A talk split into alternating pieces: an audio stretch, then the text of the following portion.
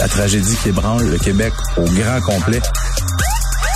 L'appel au 911 pendant que le feu est pris. Côté violence conjugale, je pense qu'il faut serrer la vis. Faits divers avec Maxime Delan. Ah ouais. Ça, c'est Tristan, ça, hein? Oui, oui. Bravo. Mais j'ai pas, j'ai pas envie de rire aujourd'hui, ma chronique. Ah. C'est ça le problème avec toi. Parce qu'on a du fun ensemble. Ouais. On, on- non, mais on rigole, puis euh, on a des, tu sais, des caractères assez euh, compatibles. Là, puis Loufoque.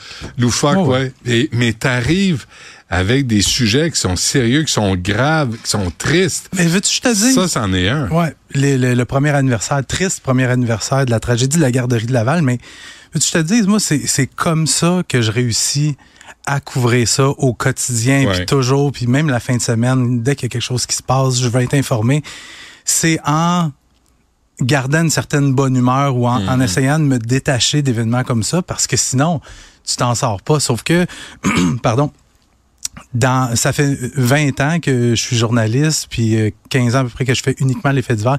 Je dirais que la tragédie de Laval, c'est dans les deux, probablement un ou deux, là, les deux événements les plus marquants pour moi, je, je parle personnellement. Euh, tu sais, moi, au moment où c'est arrivé, au moment où l'autobus défonçait la garderie euh, dans le quartier Sainte-Rose à Laval, le 8 février 2023, je suis en train de laisser les miens à la garderie. Fait que ça vient, ça vient me rejoindre de- cette façon-là. Puis je veux pas paraître égoïste, en- parce qu'il y en a beaucoup de gens qui vont, hey, j'ai- des enfants, j'ai des enfants du même Ouais, âge. c'est pas, à nous autres c'est- c'est arrivé, là. C'est ça. C'est à ces familles-là que c'est arrivé. Il y a des familles, tu sais, je- pense beaucoup à la famille de Jacob et Maëva. Puis Ouais. d'ailleurs, quand les photos de ces deux Sont- petits Sont-tu beaux? sont, Hein? C'est des, des beaux enfants. J'ai jamais été capable de supprimer leurs photos de, Ah de hein. mon, euh, mon écran d'accueil, si tu veux, sur mon ordi. Chaque jour, je vois leur visage. Mm. Puis c'est le premier anniversaire aujourd'hui. Puis je sais pas si les gens qui nous écoutent ont eu l'occasion d'aller lire le dossier de Frédéric Giguère dans le Journal de Montréal. Euh, ça fait des semaines qu'elle travaille là-dessus. Je pense qu'elle a sorti huit ou neuf articles euh, sur les les premiers répondants, sur des parents, sur des c'est si vous pleurez pas ou vous avez pas des frissons en lisant ça, il y a un problème quelque part. Parce que, tu sais, au-delà de ces deux petits pets-là qui sont morts dans cet événement-là, il y a des histoires un peu.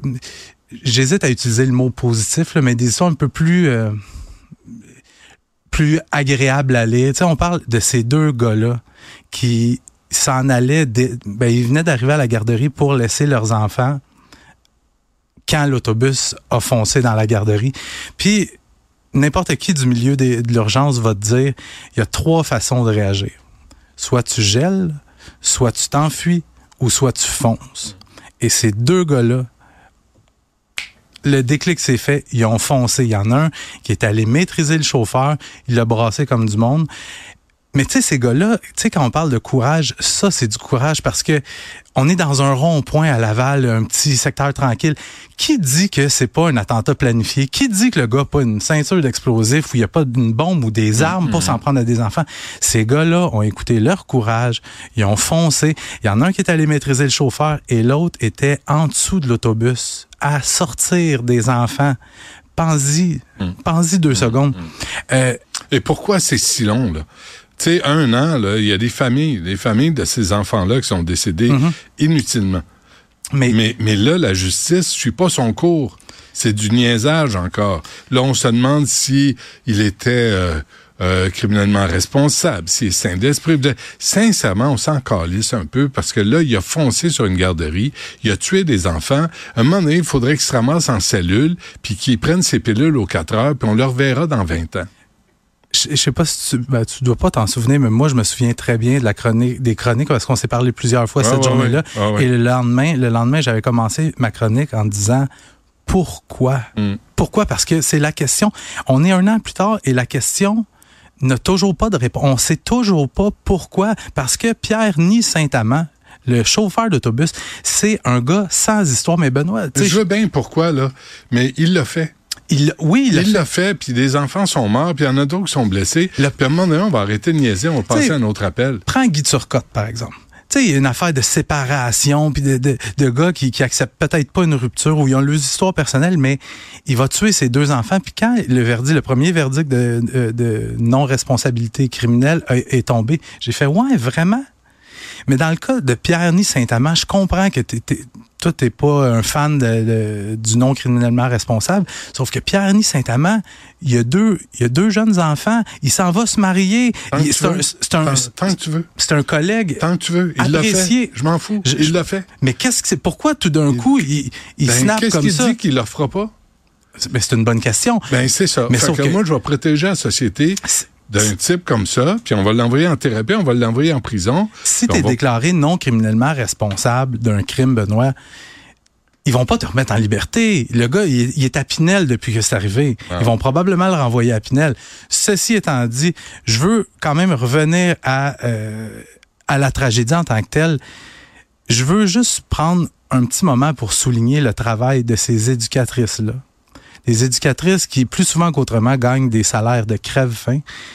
Quand l'autobus fonce dans la garderie, sans casse dans la garderie, et c'est normal, il y a du chaos, il y a des cris et tout ça, mais ces éducatrices-là qui prennent tous les enfants, qui les amènent dans la pouponnière, le local le plus éloigné de l'endroit où l'autobus est rentré, calmer, puis ouais. on les calme et tout ça, et à un moment donné, on, on reçoit l'ordre des amener à l'école qui est peut-être à 300 mètres de là en autobus scolaire, et chaque enfant a été habillé avec pas le, pas le cache-cou, la tuque des autres, avec son cache-cou, sa tuque, ses petites mitaines, son petit manteau.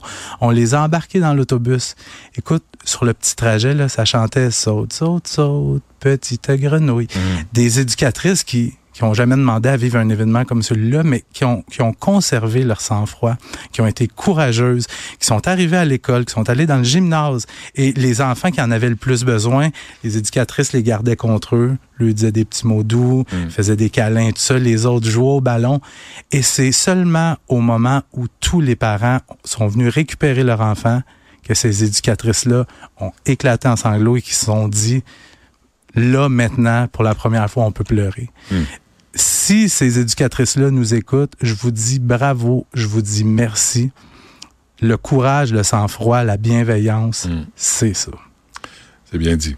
Euh, Il y a un meurtre à Laval aussi, c'est une autre aberration. Mais c'est une histoire complètement horrible eu lieu hier à Laval. Tu te souviens, j'ai commencé ma chronique euh, avec ça. Je te disais qu'il y avait deux corps qui avaient avaient été retrouvés. Donc, je me mets en direction. Et là, à mesure que les informations entrent, je me dis, ça n'a pas de sens, cette histoire-là. Euh, D'abord, les faits, ça débute en fin d'avant-midi. Il y a la collègue d'un certain Richard Germain qui reçoit un courriel avec des propos menaçants et une photo d'un homme ensanglanté. Et là, elle, la voit de qui ça vient, et là, elle avise les policiers. Les policiers se rendent à cette adresse-là chez Richard Germain, qui habite dans le quartier Laval des Rapides, pour aller vérifier le bien-être des gens qui se trouvent là. Sauf que Richard Germain a barricadé la porte de son logement, a barricadé la porte de la chambre à coucher, et donc c'est le groupe d'intervention de la police de Laval qui défonce les portes quand on entre dans la chambre. C'est une scène absolument épouvantable. Il y a du sang partout. Il y a deux corps au sol. Et ce qu'on comprend, c'est que Richard Germain aurait poignardé à mort son père, Pierre Germain, et se serait ensuite donné la mort. Richard Germain, c'est un gars, à l'époque, il avait 20 ans, en l'an 2000. Il a poignardé sauvagement son ex-blonde de 15 ans en pleine rue à Laval. Euh, on l'a d'abord accusé de meurtre prémédité et il y a eu une négociation. Tu sais, hey, regarde, tu plaides coupable.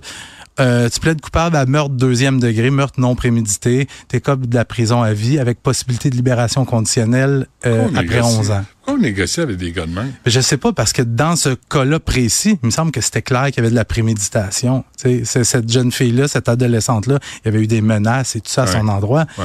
Et c'était quelque chose, je dirais pas prévisible, parce que dans le rapport des libérations conditionnelles, qui est euh, quand même assez récent, euh, c'était clair qu'il représentait un faible risque de récidive.